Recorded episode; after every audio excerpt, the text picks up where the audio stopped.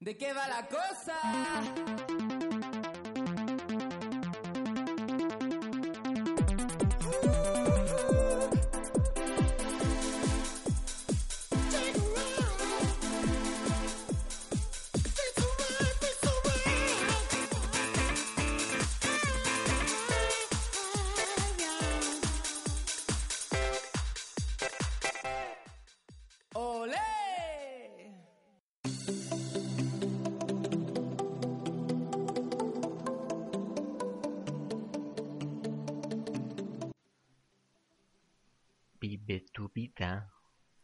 Bienvenidos a este sexto episodio de De Cava la Cosa.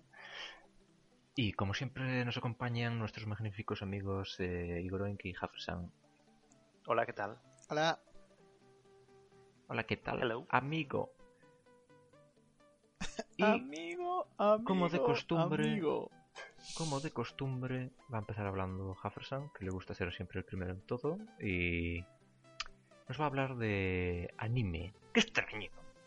Exacto. Bueno, pues es extraño porque después de los últimos podcasts que no hablé nada de anime, pues volvemos con esto. Eh, así me gusta, venga. Eh, hoy vamos a hablar de One Punch Man. Perfecto. ¿Ya lo conocíais? Uh, perfecto. Uh. Sí. Pues es la adaptación a un anime de, de lo que fue en un principio un webcómic. Que si no lo sabéis es un, un cómic o una historieta o como le quieras llamar que se publica solo en formato digital. Y, Eso sí que no lo sabía, ¿eh? y pues solo sabes. Pues es era un webcómic de, de que se inició en 2009 por el por el artista ant- antes y actualmente conocido como Wan. Wan o N E, Juan el Magnífico. exactamente. One is the loneliest number. Pues parece ser que tuvo tanto éxito que, que contactaron con él para después hacer el manga. Y ah, después del manga, como también tuvo mucho éxito, pues el anime, que es de lo que vamos a hablar. El anime lo produce Espera. Madhouse. ¿Sí? ¿Hablaste? No, no, sí, sí, sí. Digo, pues, que el anime lo produce Madhouse, que es el estudio este que hizo, por ejemplo, Hajime no Ippo, os suena, ¿no? El, el del boxeador este. Bueno, o Trigun o Death Note y así muy conocidos. Bo- Trigun sí. ¿Cuál es el de boxeador? Bueno, da igual, otro día me lo Vale, cuentas. es que Trigo otro- un mítico, sí. Y Death Note, pues eh, ahí está. Y en España, Movistar Plus tiene los derechos. Y es lo que hay. Maldito Movistar Plus. Ah, Y bueno, y esto ha sido todo por hoy, amigos. Espero que os haya gustado. Ya hemos hecho nuestra parte publicidad de Movistar Plus, Yo te digo. que tiene el monopolio. Sí, lo que decía de Movistar Plus porque empezaron a esta serie se emitió se empezó a emitir, a emitir en Japón en noviembre, no septiembre, octubre, noviembre, bueno por ahí eh, del año pasado y se empezó con el doblaje al castellano en febrero de este año. Así que yo creo que, a ver, yo no la vi en castellano, pero creo que, que sí que ya la emitieron. No sé, no tengo ni idea, la verdad. Como, co- como la doblen al castellano, como las últimas eh, que he visto dobladas al castellano, me cago en todo, ¿eh? Ya. No me gusta nada el anime doblado a castellano. No me gusta nada. Te dije, aquí eh, es por opiniones. A mí, yo también, ya- no solo anime, yo prefiero ver todo en versión original. Pero el anime en concreto, solo me gustó la de Monster. El anime de Monster, que fue el único que vi así en castellano y me gustó.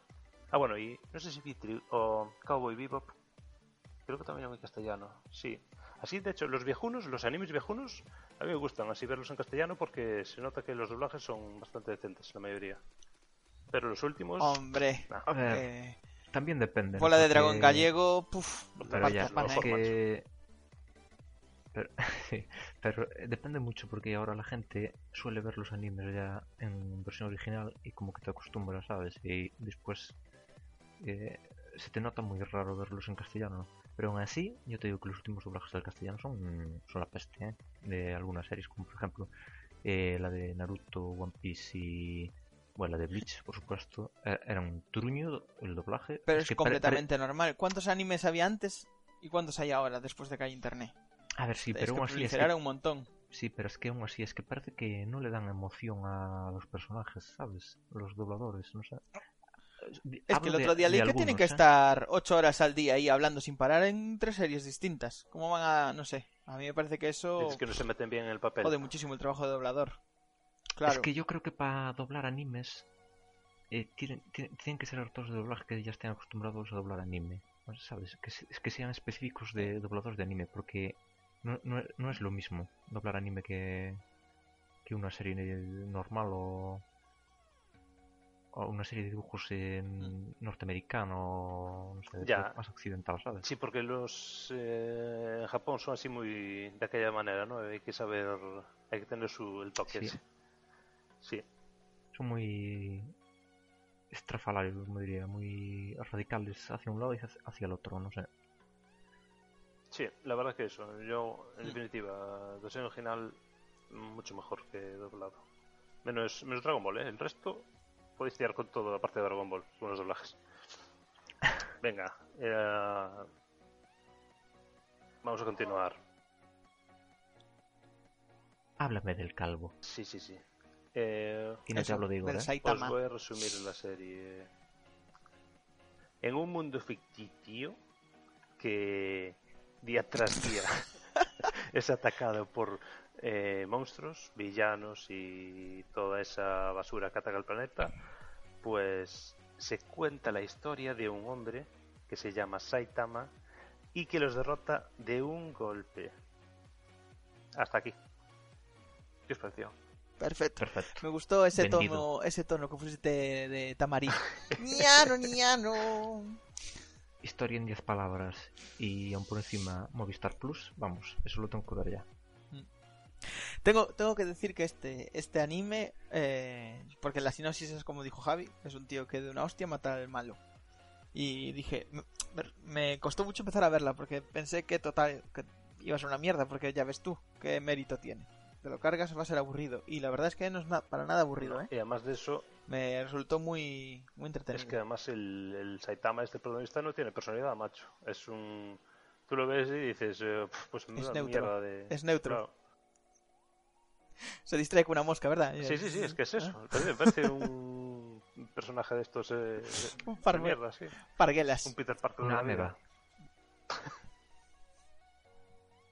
Oye, que Peter Parker es un buen personaje, macho. No sé qué manía tiene la gente con Peter Parker, ¿eh? Yo no digo que sea un mal personaje ¿Qué Peter? Parker, digo que... digo Peter que- Parker que- depende- Que, tiene, no sé, la personalidad en el culo. ¿Sabes? ¿Y qué pasa con Es Peter que Parker? es Peter tonto, Parker macho, tiene una personalidad que te cagas. Otra cosa es cuando lo, lo interpretan ciertos actores. El mejor Spider-Man, Tobey Maguire. Maguire. Está clarísimo. Sí, la verdad es que... ¿Qué pasa con. Spider-Man, macho? Que saca un millón de películas y... No hay ninguna ahí decente. El multiverso. Cada vez es más joven, ¿verdad? Cada vez la tía May es más joven. Dentro de poco... Decía que en, en- en el siguiente, en, esta, que- en esta saga que van a sacar ahora, no, que en la siguiente ya la protagonista va a ser Tía May. Sí, ¿no? No, tía May, tía May va al instituto y el, y el Spider-Man a la guardería. Tía May. Pues eh, Spider-Man debe ser el mejor personaje Sí, sí. de Marvel, ¿eh? Eh, O de los mejores. Sí, pero con, difer- con diferencia. ¿Y qué te iba a decir? Eh, con esto de Spider-Man, un momentiño, y ya terminamos el, in- el inciso. ¿Cómo se llama el actor este que hizo después de Tobey Maguire? Maguire, Magu- eh, Sí, Maguire, fue el que hizo el- este, la red social también. Pero Sí, el que hizo no la red social. no Ese es que me dio un asco. Fui a ver la película del cine y dije, pero devolvedme el dinero, por favor. ¿Qué clase de aborto de actor es este, macho? Y el, y el otro, el que viene ahora nuevo, lo vi y dije, bueno, este El- puede tener cierto El que viene ahora es el que hizo el niño de lo imposible. Que se ha puesto todo tocho para hacer Spider-Man. Ya creció, ¿no? Bueno, fin de este paréntesis eh, fílmico. O bueno, menos que Javi quiere decir algo. Puede ser Andrew, Andrew Garfield, el, de- el segundo, de, el segundo de las películas de Spider-Man. And- Andrew Pues Garfield, no, no me sé. suena, ¿eh? Ah, no, a lo mejor es otro. Espera, que te lo digo ahora, que Google lo sabe todo. Eh, Tobey Maguire, Brenda, Sí, sí que James Franco era el que hacía el pack. Pues va a ser que... Sí, sí, sí que es Sí, ¿no? Garfield. que sí. Sí, sí. Pues ya ves, es tan conocido que ni siquiera sabía su nombre. Eh, vamos a continuar. Sí, vamos a continuar con One Punch Man, que es lo que mola. Lo dicho, ¿no? Continúa. El argumento es una mierda, pero la serie mola. La verdad es que, aunque, aunque ya sepas lo que va a pasar, porque es lo que hay, los episodios son muy entretenidos. A mí me hicieron reír, me gustaron así, está muy bien, muy, muy bien. Y en cuanto al apartado artístico, la verdad es que es de lo mejor en, en cuanto a series de anime. O sea, no está a la altura, vamos, de películas como la que os dije en otros podcasts, como los de Makoto Shinkai, ¿no? Pero en cuanto a series, es un dibujo está muy bien hecho. Yo casi le daría. No le doy un 10, pero casi, ¿eh? Ahí estaría entre el 9 y el 10, a lo mejor. Di- dicen que está rivalizando con, con Dragon Ball, ¿eh? que está por encima de Naruto esa serie ya directamente. Bueno, Ya se verá. bueno, bueno. Ya se verá que. Eso que compa... eso, Hombre, eso, no en el número de. No, en- no en, con- no en contenido, pero. Sí en. No sé. Eso La comparan que- mucho a Dragon Ball. Eso hay que esperar con los años y ahí hacer eh, una comparación lógica, vamos. Igual no se pueden comparar, ¿eh? Las dos series. Mm, Por el tema de las temporadas y eso. Y el relleno. Y es que además ahora si te pones a mirar a la gente que puntúa animes en, la en las páginas cuando puntúan los animes así, eh, hay un huevo de series que puntúan con una taza y a mí hay muchos que no me gustaron mucho. O sea, o sea, A ver, eso también es, es que hay muchas series de culto que son eso, que tienes que ser muy. No sé. Muy. No sé, Pero vamos a ver eh, si es. no sé cómo decirlo. ¿Desde cuándo tú estás con la gente? Con- Yo no lo entiendo. Si tú siempre vas ahí a la contra. ¿qué dices? Si yo soy una persona muy humana. Tengo mucha Si a la gente le gusta el chocolate con naranja, te gusta la naranja con chocolate. Uf, chocolate con naranja, qué horrible, macho.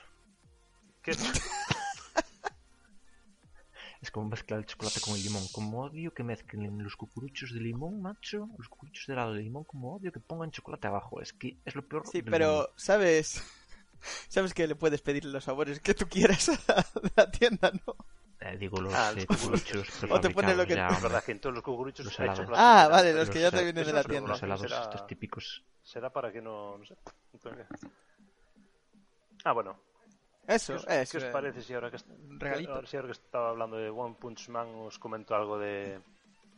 de Mob Psycho 100? ¿Qué mierda? Sí, es porque eso? también es de la misma, Sí, es que es eso, es que es del, del, del mismo creador, del One este. Cuenta, Luego cuenta. te- Y el creador es. Y después te digo. cono- conocido como One. Tiene a un empleado por debajo del que se llame Chu. No, pues, no sé. Se lo habría que proponer. One, two, three, y así es más fácil de diferenciarlos, ¿no? Buah, que- lo acabo de coger ahora, macho. ¡Qué malo! Es de los- pues es de los tuyos, eh, Igor. Me cago en... Es de los míos, sí.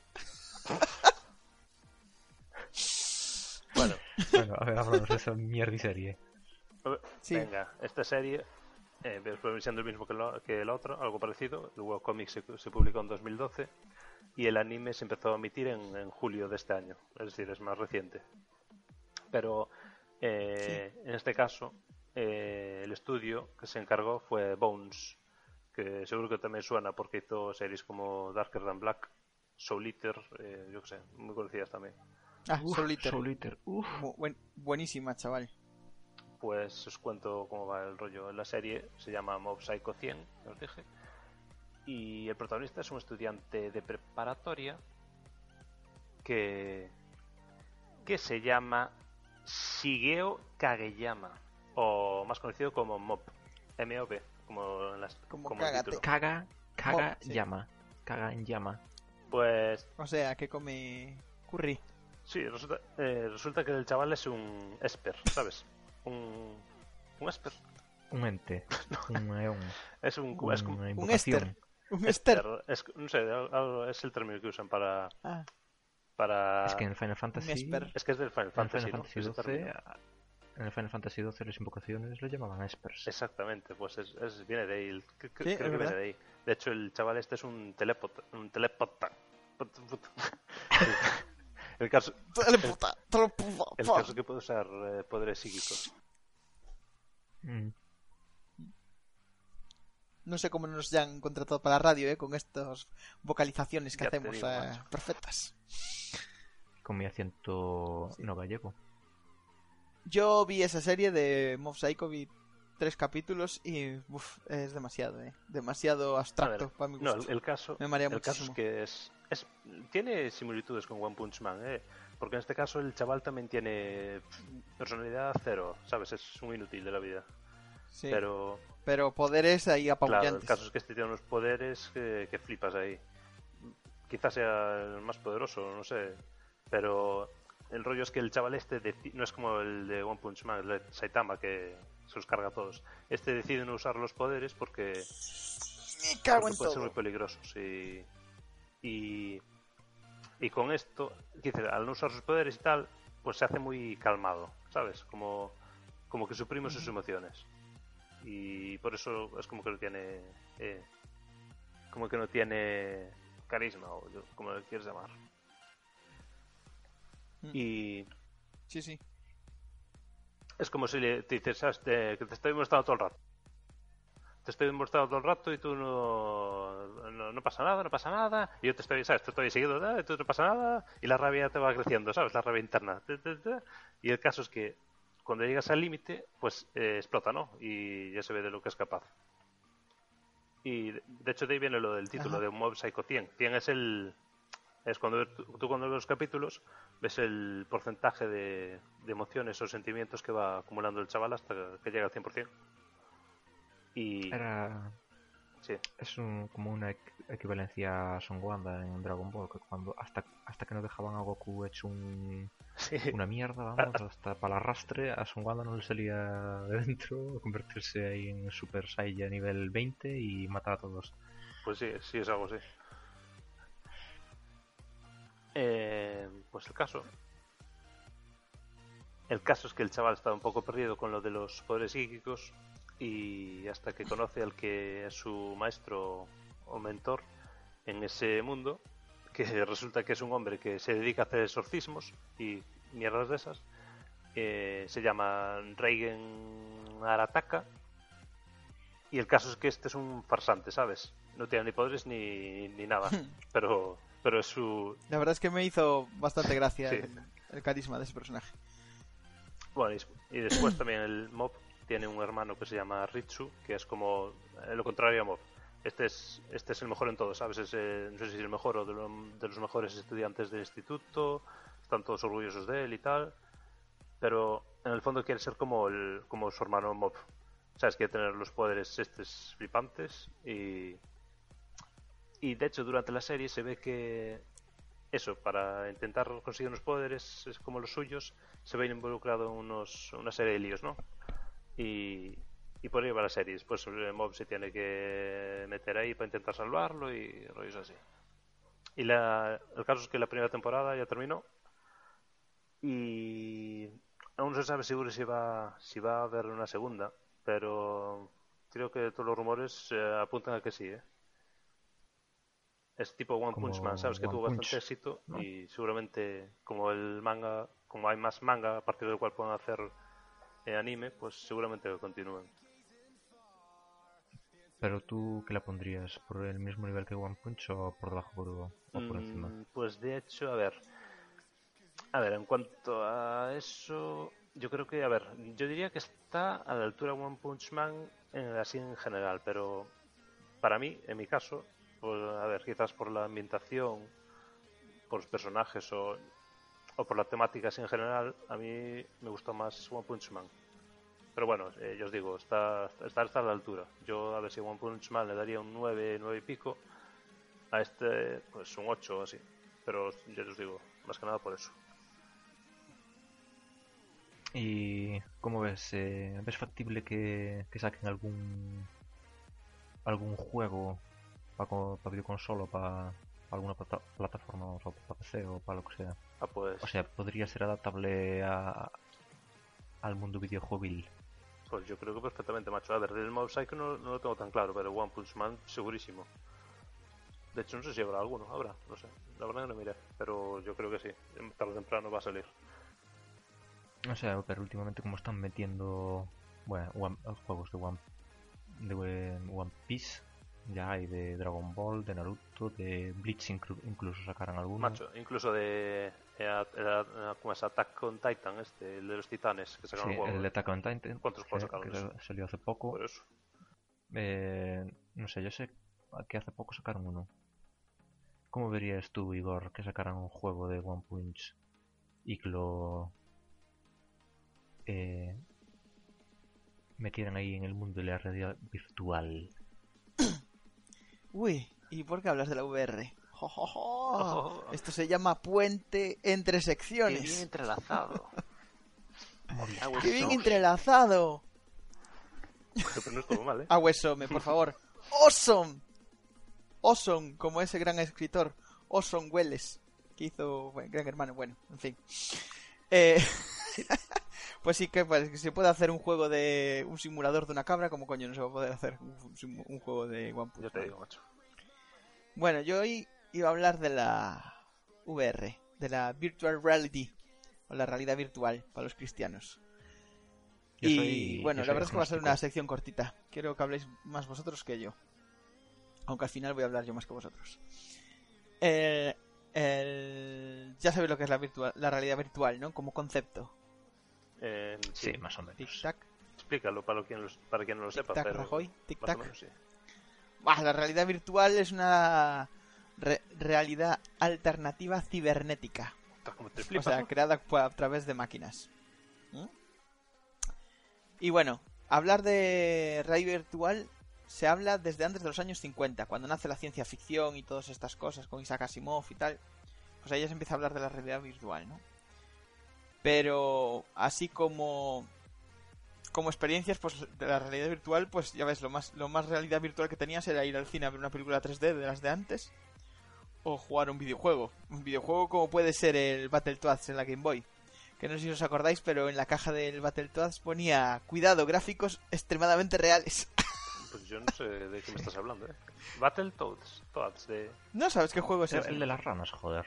El de las Ah, ranas. Era vale, de las ranas, sí, esto es sí. que era, El este. Era dificilísimo. Pues, pues cuando, cuando le dabas la vuelta a la caja ponía advertencia, gráficos extremadamente reales. Y una mierda blanco y negro pixelada. Bueno, Era peor Pokémon que El- producía ataques epilépticos con la música.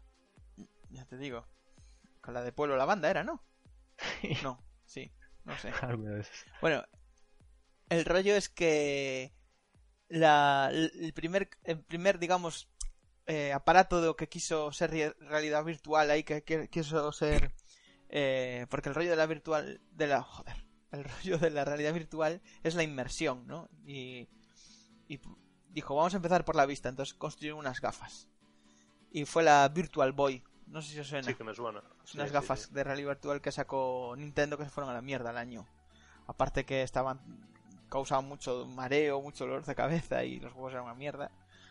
Y, y la, al año lo tuvieron que retirar del mercado porque no vendían nada.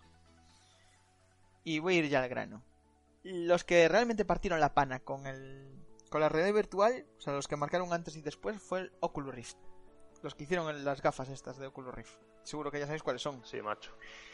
Sí, por supuesto. Las presentaron en el 2010 en el, Ki- en el Kickstarter, que lo expliqué el otro día lo que era el Kickstarter, y la gente que no sepa lo que es, pues que vea el podcast, coño. Que lo vea, no, que lo oiga. Y, Sí que es complicado. y bueno, son los que se pusieron... Sí, son los primeros que se pusieron a la cola. Pidieron en el Kickstarter 250.000 dólares para, hacer- para financiar su proyecto. ¿Sabes cuánto, lo- cuánto recaudaron? Seguro que mucho más. Echarle. Dímelo, dímelo. Es que no se puede tener en cuenta, pero yo sé que recaudaron un 500. huevo. Yo digo 500. Sí, 500.000 dólares. casi. Muchísimo más. 2,5 millones de dólares. 2 millones y medio de entonces dólares. Lo que, ¿eh? recaudaron, lo que recaudaron. recaudaron de más fue para la saca. No, para la saca no. Se supone que es para que No, para que porque- salga sí, antes sí. el proyecto. Sí, pero se ya te supone. digo yo que algo va para la saca, segurísimo. No, no, es que además a ¿Eh? los que los que financiaron el proyecto con determinada cantidad eh, les enviaron una- un Oculus Rift de, de gratis, ¿no? Con todos Sí, los sí, componentes. sí, sí, sí. Cuando lo hicieron, claro. Lo que pasa es que el rollo era que querían poner el Oculus Rift a 300 dolarines. Pero claro, el problema fue que Sí, la claro. industria se fijó en esta tecnología, empezó a salir de competidores y al final Facebook compró Oculus Rift por 2.000 millones de dólares. O sea, En Kickstarter sacaron 2,5 millones de dólares. Empezaron a, des- a desarrollar el proyecto, no sé cuánta gente sería, y Facebook se, lo comp- se- le compró la idea y la patente por 2.000 millones de dólares. Casi nada. Tócate el lorito. O sea, esos tíos ya a vivir de rentas el resto de su puta vida. A mí me parece muy bien que quisieran que valiera 300 dólares, pero eh, no iba a valer eso, pero ni de broma. O sea, Ahora cuesta 600 dólares, pero también es cierto que en esos 600 dólares está incluido. Ahora ya no solo las gafas, sino las gafas con los cascos, eh, el mando este de la Xbox para PC, eh, un micro y creo que ya nada más. O sea, quiero decir que son 600 dólares tal. Vale, después otras, eh, más, más gadgets VR. Así que salió el Oculus Rift, le salieron competidores. Por ejemplo, Steam sacó las HTC Vive. Vive, Sí. estas. ¿Las conocéis? Sí, de hecho, de esas dicen que son Esas- mejores, ¿no? di- dicen que son los mejores, ¿eh? Son las mejores. ¿Por qué? Porque estas, aparte de ser solo, solo unas gafas, también tienen unos sensores para que con unos mandos especiales que son como los mandos de la Wii, básicamente, pero muchísimo, muchísimo más sensibles y más potentes. De hecho, no sé si te Vale. trae cámaras para captarte el movimiento o algo también, ¿no? Exactamente, te trae dos cámaras. O dos sensores, o no sé cómo llamarlo. No sé si son cámaras exactamente. Entonces vale las la pones pena. una en cada esquina de la, Hombre, A ver, el rollo. espe- vamos, vamos a esperar un momento antes de. Eso es el cololario, si vale la pena o no. Corolario. Colo- colo- corolario. Las HC Vive eh, cuestan 900 euros. Después sacó las. La PlayStation sacó las VR también, unas gafas. Que cuestan 394 euros. Y bueno, ¿qué dirías tú? Joder, qué baratas, claro, pero tienes que tener la PS4 aparte para jugarlas. O sea que. En fin. Para jugar con las otras también tienes que tener un soporte. ¿eh? O sea, tienes que tener un PC. Ah, es que joder, No, dejadme terminar, Xbox. que lo voy a decir ahora. No me, no me piséis la sección, coño. Y después, por último, eh, están eh, lo que yo denomino eh, gafapastas. Que son gafas que se combinan con el móvil. Quiero decir que son soportes para que tú pongas el móvil delante de los morros y puedas en el móvil simular un juego de, de VR y con el acelerómetro de, y el giroscopio del móvil, pues tienes esa experiencia. Giroscopio, ¿no? Sí, la mierda esta que, que nos puso Jefferson en, en su casa, ¿no? Con el móvil esta que parecía Sí. un... No, yo, yo, os puse la mascota bicho. que hay. Eso, que yo me compré las. Es- esa- eso que. Sabes que Jefferson me dijo. Sí. Que están las gafas de cartón de Google, pero después tienes, tienes unas de Samsung que valen ciento y pico euros, que también es, eh, es en Sí. conjunto con Oculus Rift y tiene unas explicaciones especiales. Y después por los chinos tienes eh, desde varios precios. El rollo está en que tu móvil tiene que tener giroscopio, porque yo me compré un móvil recomendadísimo por Jefferson, me compré las gafas y resulta que el móvil no tenía giroscopio. Así que, en fin, la tuve que regalar. Hombre, él En te fin. recomendó ese móvil dentro de los parámetros que tú le indicaste. Hombre, claro, es verdad. Que, era llamar y escribir WhatsApp. Claro, lo- lo del VR vino más tarde y dijiste tú, "Oh, pues no me esperaba esto. Claro. Me cago en todo. No me lo esperaba. Bueno, problema de estas gafas. Menos las del móvil que van aparte, ¿vale? Porque el móvil es el software del móvil. Que te piden un maquinón para correrlas. Porque claro, tenéis que pensar que tienen que... Que las, el Oculus Rift y las HTC Vive tienen dos pantallas y que la tienen que procesar es como procesar dos juegos a la vez, ¿entendéis? Uno para cada ojo. Sí. Son dos pantallas Entonces, que... claro.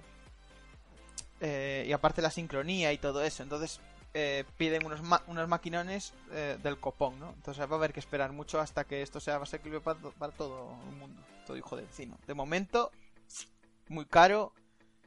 Y otra cosa que iba a hablar era del repertorio de juegos. Que tampoco es que merezca la pena. Porque lo normal, los, los únicos juegos que hay son eh, los que ya han sacado para, la, para ordenador, que se preparan para, para Oculus Rift o HTC Vive, y lo único que haces es, es meterte en el personaje, pero no es... ¿Entendéis? Es como un, una- un port. En realidad eh, no está hecho para, para disfrutar de las gafas, sino para... Simplemente para, pues ya ves que mueves la cabeza y es como si mueves el ratón. O sea que eso tampoco es para tanto. Sí, es una adaptación. Vale.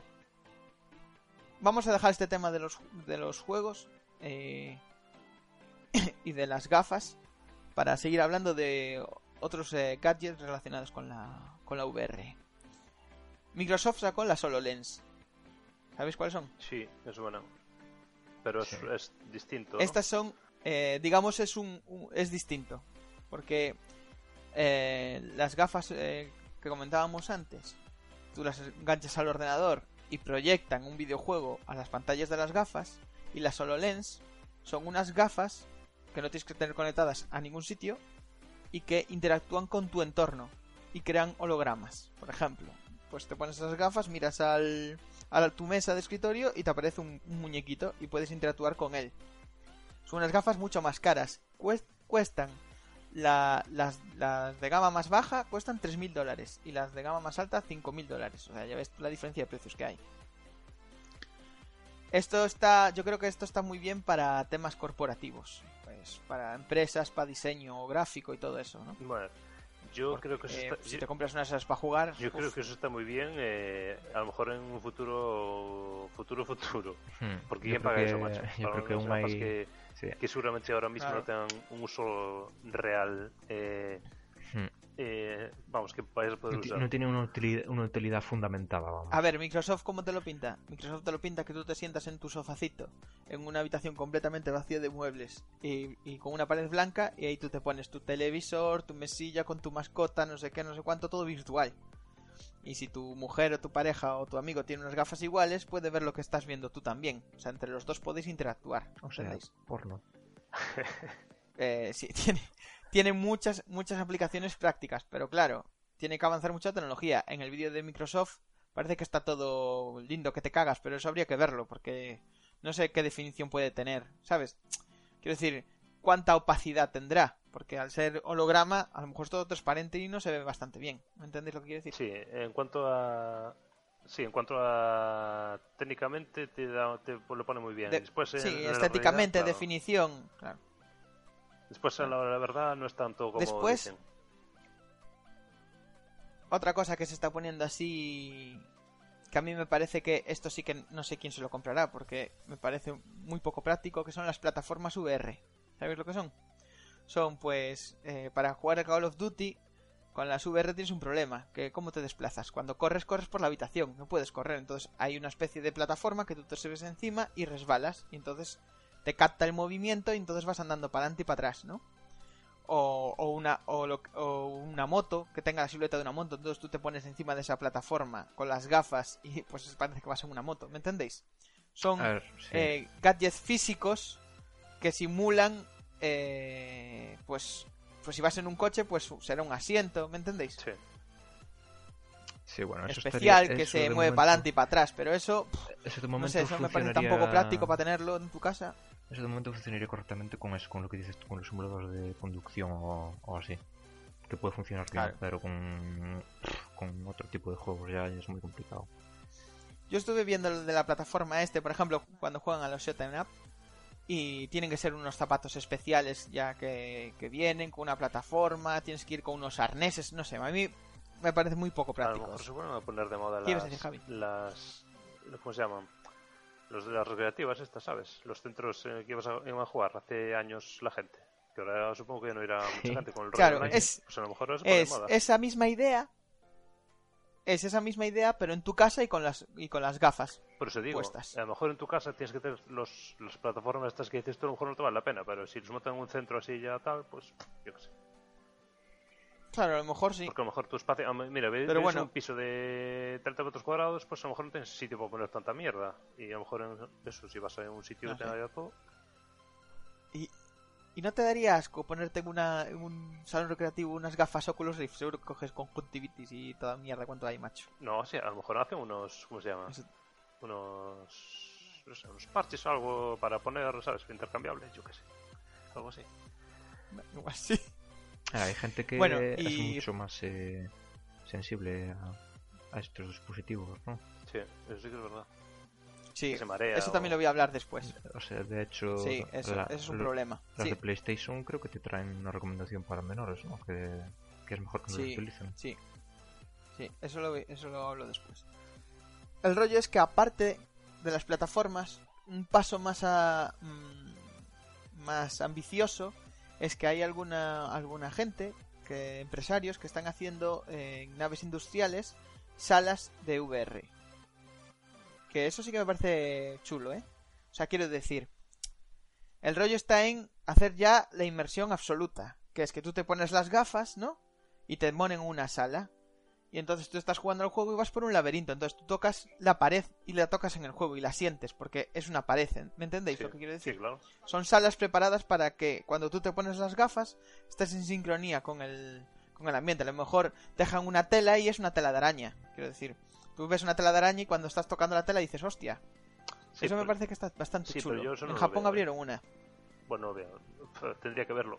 Pero quiero decir, no sé, porque eso yo pues es realmente lo que da la, la re- lo que te da la realidad virtual es que puedes ver, eh, por ejemplo, un paisaje que no puedes ver en el mundo real, pero cosas así como tipo Mm. eso, un laberinto, lo que sea, eso lo puedes hacer realmente, ¿no? Quiero decir, no te cuesta tanto trabajo. ¿qué? Sí, coño, pero uf, le puedes con las VR le puedes dar una ambientación de la puñeta, ¿eh? Claro, es que es eso, puedes cambiar la habitación, pero quiero decir, el sitio, Pero mucho más. el sitio físico ya lo tienes. A ver, sí, te ahorra trabajo a lo mejor. Claro. A ver. En realidad, donde hemos, eh, logrado la inmersión absoluta ya ahora mismo es en lo que viene siendo los eh, de los cinco sentidos en dos. En la vista y en el oído. Y con eso ya tienes una experiencia bastante increíble, ¿eh? porque sí que es cierto que tú te pones las Oculus Rift y, y la, la inmersión está bien. Quiero decir que, que da el pego. O sea, que tú sientes que es una pasada, ¿no? Pero ¿qué problemas tiene?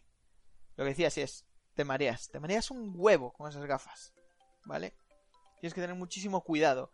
Las HTC eh, y además tienen el problema ese que te dije yo del desplazamiento, que tienes que jugar con mando. Por ejemplo, en el en el HTC Vive no, no te puedes mover andando porque te mareas un huevo, porque parece que te vas a caer todo el Sí, rato. sí Entonces. ¿cómo lo arreglaron? Que te desplazas teletransportando, te haces plum, plum, plum. Tú eliges una zona del cer- cercana al personaje donde quieres ir, cliqueas y automáticamente apareces allí. Porque si lo si te vas an- si vas andando te mareas un huevo.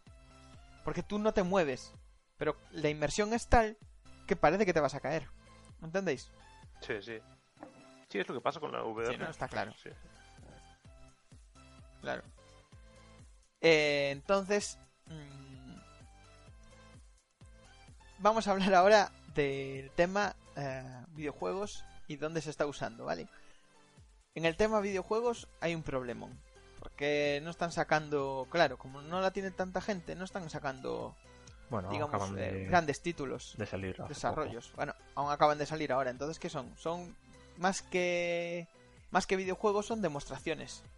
Simplemente. Pues, cortos de 5 minutos de Star Wars, en donde puedes manejar un poco un sable láser. Pero juego, juego para las VR mm, todavía no han salido. Yo creo que el máximo exponente del VR va a ser Resident Evil, el que van a sacar. A, a ver cómo sale ese y si sale bien, pues Claro. yo creo que va que va a animar al sector, ¿no? Es que es muy y temprano. claro, iba a decir que. mm, se- eh, sobre todo le están sacando mucho en el tema del survival horror. De momento, es donde más. Pero yo auguro que van a sacar muchas aventuras gráficas con VR. Juegos así de investigación y tal, que yo creo que le van a dar mucho juego. Y. No sé, el, el único juego que conozco que hayan sacado para las VR y que haya funcionado muy bien ha sido uno que era como un astronauta que se que se te rompía la nave era como la película Gravity ah, sí, me suena, sí. no sé si os suena Tengo una pregunta. ahora no me acuerdo cómo se llamaba dime. Eh, ¿Recomendaría su compra ahora mismo? No. Mm, no es muy costoso. Yo, para las prestaciones que es que tienes. yo más... a ver qué recomiendo pues si tienes si tienes un Samsung cómprate las gafitas estas. Eh, que te dije yo que por 20 euros tienes un, una- un soporte para las gafas y, y te lo pasas teta pero ya verás cómo te aburres enseguida. Yo lo que lo Pero- que O sea- más que ahora mismo, yo no lo veo ahora mismo porque en todas las plataformas lo que hace, lo que las hace populares son- es el contenido y de momento no tiene contenido. Es muy eso. claro Es muy es que es el Lo problema único que que hasta contenido. ahora son experiencias eh, de poco tiempo. Son como minijuegos jugables, di- diríamos. Son, Exactamente, Son es lo que digo yo, como demos. de los juegos. como demos sí son como demos claro Pero donde sí que le están sacando un montón de partido a las gafas estas es en la pornografía. Pero un huevo. Ahora hay porno VR por todas partes. Y ya no te cuento en el hentai. Porque en Japón ahí sí que se volvieron locos. Sí. Hasta hicieron esto... Gadgets. eh, que te la menean mientras al ritmo de... Ah, sí, eso. El anime. Sí, de eso, eh, sí. va, en, Japón, en Japón, con el lanzamiento del PlayStation VR esta, creo que sacaron un juego en el que tienes que intentar ligarte a una waifu de estas. Sí, ¿ves? Es que yo ya te lo digo. Si, si yo- ¿cómo van a ser los futuros ni adolescentes dentro de, de 20 años? Pues eh, estarán con los cascos, con las gafas, eh, machacándosela con un aparato electrónico, traerá la madre y claro, eh, abrirá la puerta y ya ni se darán cuenta, ¿sabes? Dirá, bueno, está mi hijo ocupado, se cerrará, porque ya me dirás, macho, te aíslas del mundo. Ya puedes asegurarte que vas a estar solo toda la tarde, porque si no... Hola, soy el del gas. Venía aquí a... Ah, bueno, vale, espere. Mejor ven otro día. Pues sí, al porno le están sacando muchísimo. Muchas eh, compañías eh, muy famosas del- de la industria del porno ya están con el tema de, de las VR. Pues que fue lo primero casi que sacaron, ¿eh? Pornografía. Claro, es que de momento a nivel videojuego no hay, no hay contenido. Y como aplicación así para el móvil tienes el chiste de que te metes, te metes como en un cine. Estás sentado en una butaca Ah, y como sí. mueves la cabeza estás como en el cine. Sí. Pero eso a mí me parece una mierda porque cansa bastante. Sí, eh, Quiero decir, eh, ¿para qué quieres ver eh, las butacas? Yo quiero ver la pantalla solo. Bueno, también hay aplicaciones para el móvil que te, Y bueno. que te, que te dejan ver como si, como si fuese la pantalla en cine, pero es decir, tú te puedes descargar una película en el formato que quieras y es un reproductor Mm. que te vale para el móvil y te lo Justo. muestra como si fuese Justo. eso, una pantalla de cine en VR. Pero es eso lo que dices tú, que no creo que sea cómodo al final. A lo, a lo mejor, a ver, yo nunca lo probé, nunca lo probé. Vi- lo, probé, lo probé sí, pero decir, nunca vi una película entera para decirte si al final acabas mal de la vista o qué pasa, pero no creo que sea bueno. Pues yo ahora quiero, para acabar, pensando, eh, haciendo una pregunta. ¿Cuál creéis que es el, el futuro de la, de la re- realidad virtual? Si realidad va a seguir para adelante este tema o se va a aparcar y, nunca vamos a dejar de usar el clásico teclón, eh, tecla- teclón, El teclón, teclón Teclado y ratón. el teclón, es teclado y ratón, teclón. Eh, si- o si por el contrario vamos a acabar como en SAO, en Sword Art, Online, que se metía en un casco y era inmersión absoluta. Como absoluta, es lo mismo, ¿no? Un casco. ¿Qué creéis? Es lo No sé. mismo un casco que la VR. No, no es lo Bueno. mismo, ¿eh?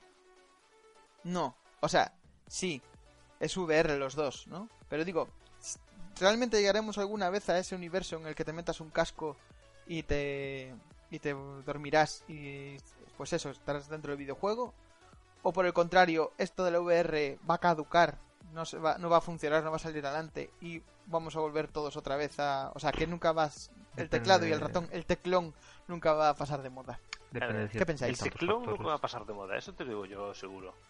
Ahora, Ya, ya te digo que la gente actualmente, para jugar en VR ciertos juegos, no puedes estar eh, más de cierto tiempo jugando determinados juegos porque es imposible para tu mente o tu. lo que sea.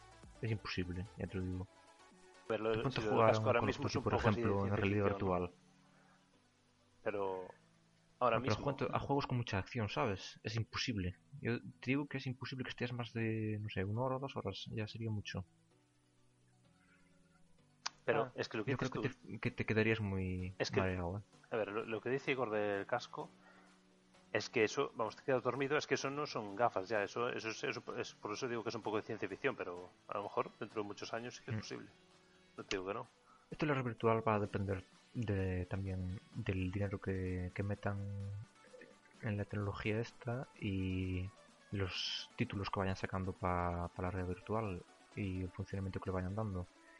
En teoría, la red virtual viene después del, del 3D, ¿no? Que te acuerdas que en la generación anterior que metieran la funcionalidad 3D en los juegos, que te ponías las gafitas y los monitores o, y las gráficas eran compatibles con 3D, pues vías como un poco de 3D en los juegos, ¿sabes? Por ejemplo, el Tomb Raider, el reboot que hicieron el Tomb Raider, pues eh, estaba mallado, ¿eh? En 3D se veía mallado, unas grafitas de mierda y estaba muy, muy logrado. Pues. Pero ya ves que el 3D sin- pasó como sin pena ni gloria, ¿sabes? Pero es que sin- incluso hay Sí. las, las teles en 3D Es más, yo creo que las van a sacar siempre porque el 3D es, es muy fácil. Hoy en día es muy fácil de, de incluirlo en una tele porque Pero incluso incluso las películas, ¿no? Por Porque eso sacaran Avatar ahí con todo el con toda la revolución 3D, pero ahora tampoco es que estén sacando muchas películas en con trilogía 3D. es que es eso, el 3D pas- es- a ver, fue una moda más que nada. A ver, ahora sí, la sigue habiendo, pero la gente le da igual un poco, sea 3D o no. No era como al principio de, oh, 3D, hay que verlo en 3D, que flipas. Ahora ya, ah, 3D, bueno, eh, a mí no me convence, a mí las gafas 3D me dan ganas de potar, yo qué sé, ¿sabes?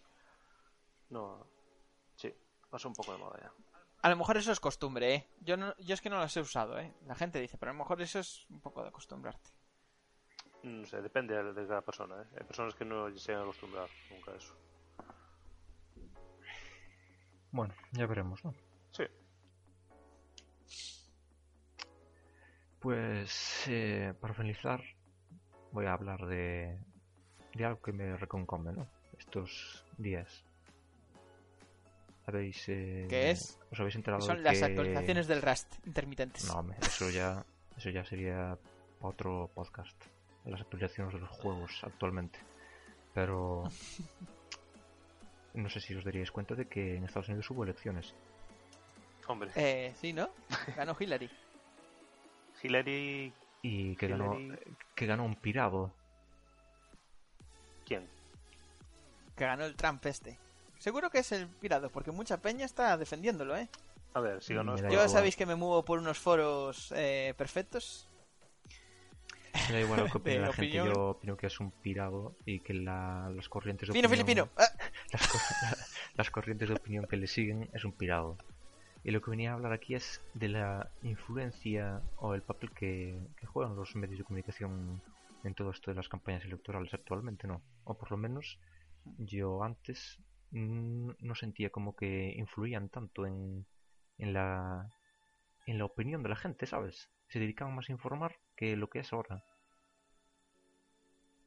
sí, No para sé- lo que ha servido. no, no, no sé si será. Yo, yo no sé si es debido a que, como hay tanta competencia, ya porque en la red, ¿no? Eh, existe internet eh, ya desde, muchos y desde hace muchos años y ya está muy introducido. Hay muchos medios informativos ya. Y la competencia les lleva a, a decir a veces estupideces, macho. Y después, pues está bien que sigan una línea editorial concreta, ¿no? dices tú, pues vale, dices una cosa, pero es que a veces te quedas tonto, ¿no? Porque eh, dicen cosas, al día siguiente se contradicen, salen informaciones y vuelven a decir otra cosa diferente. No sé, Quiere decir ¿vosotros que- qué opináis de esto? Que ya no te puedes fiar de los medios de información. Eh, exactamente. Yo, eh, antes de nada, voy a dejar dos datos. El 53% de las mujeres de Estados Unidos votaron a Trump. Nunca tantas mujeres habían votado al Partido Republicano. Aparte, sin tener en cuenta que la eh, el otro candidato era una candidata.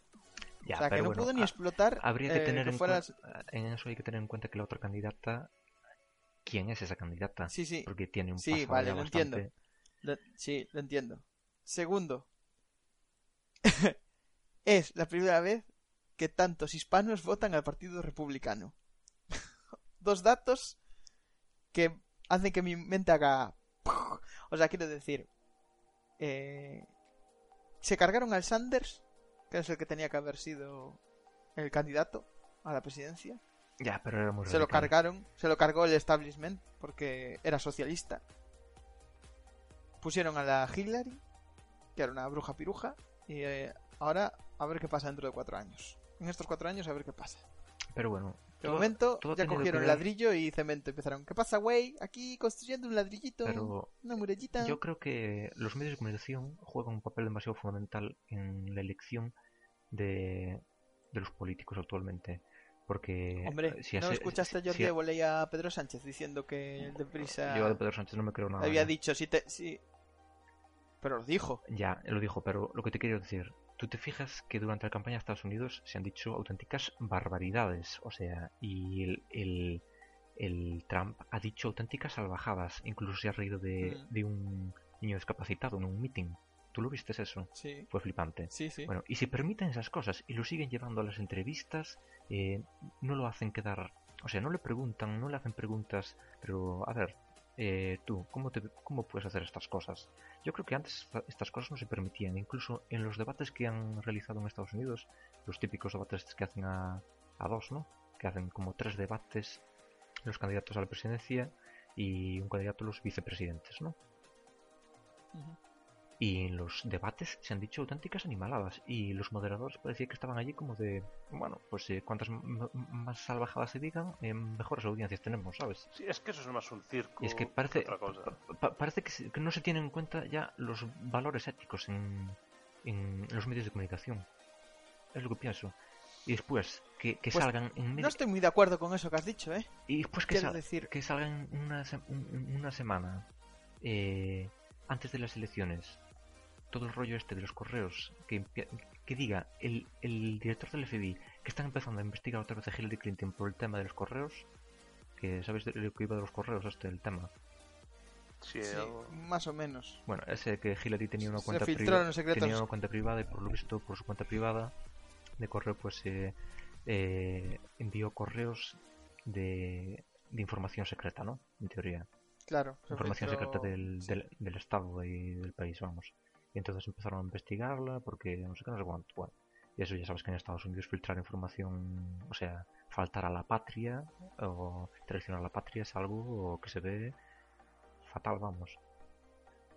Y que, un director del FBI a una semana de- a una semana vista de las elecciones diga que van a volver a investigar a, a Hillary Clinton y dos días después dicen, ah, pues eh, eh, no, no había nada, no había nada.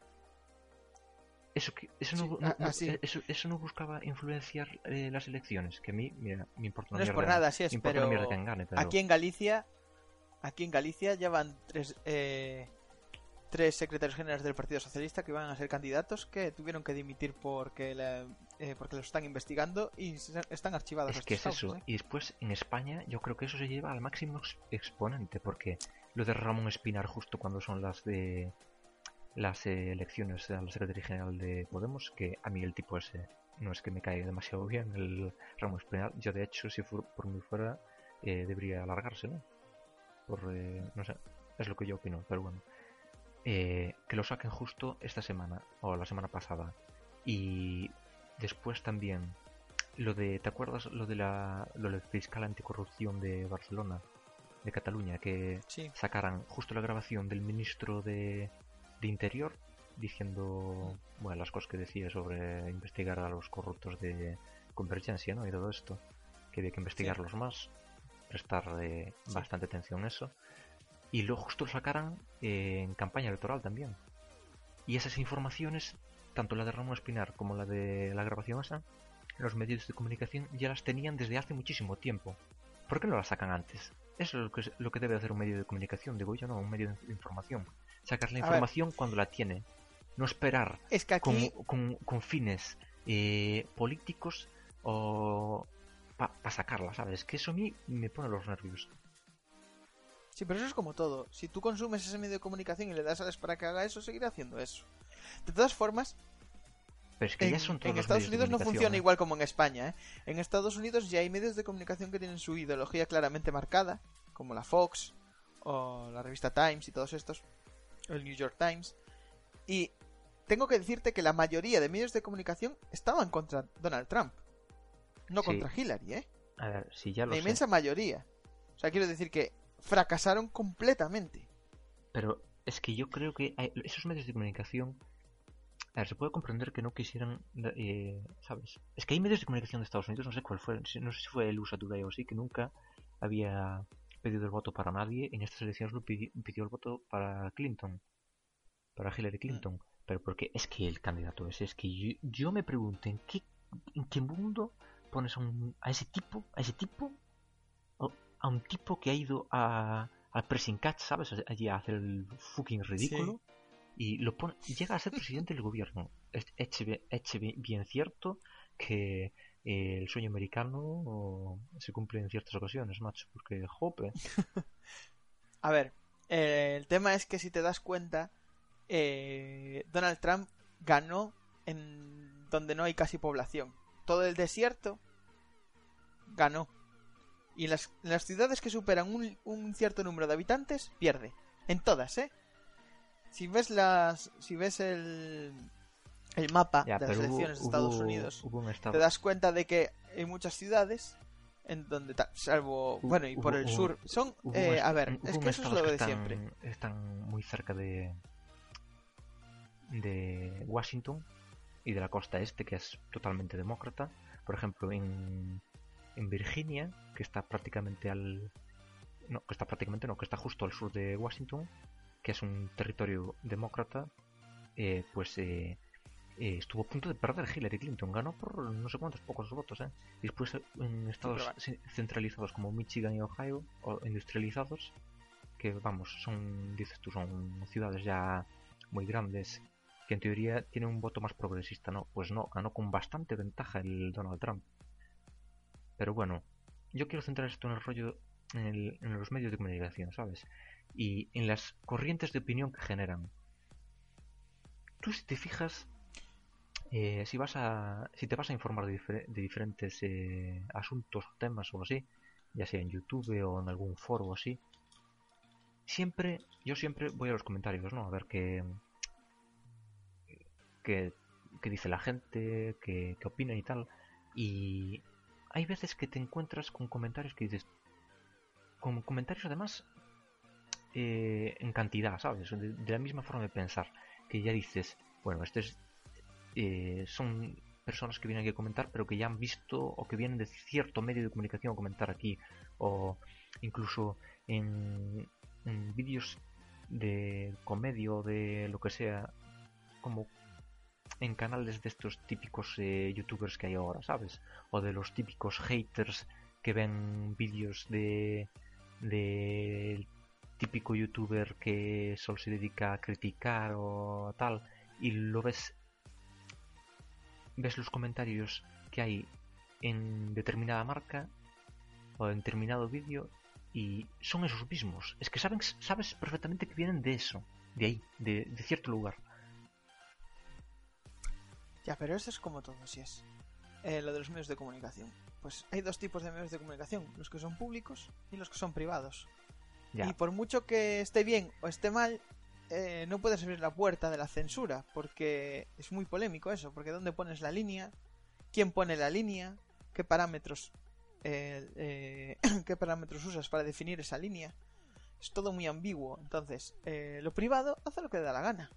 Es el consumidor el que tiene que dejar de darle alas a esos medios.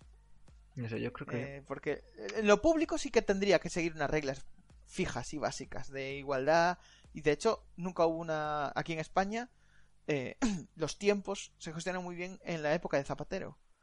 Tuvimos, tuvimos una televisión pública que ganó premios internacionales.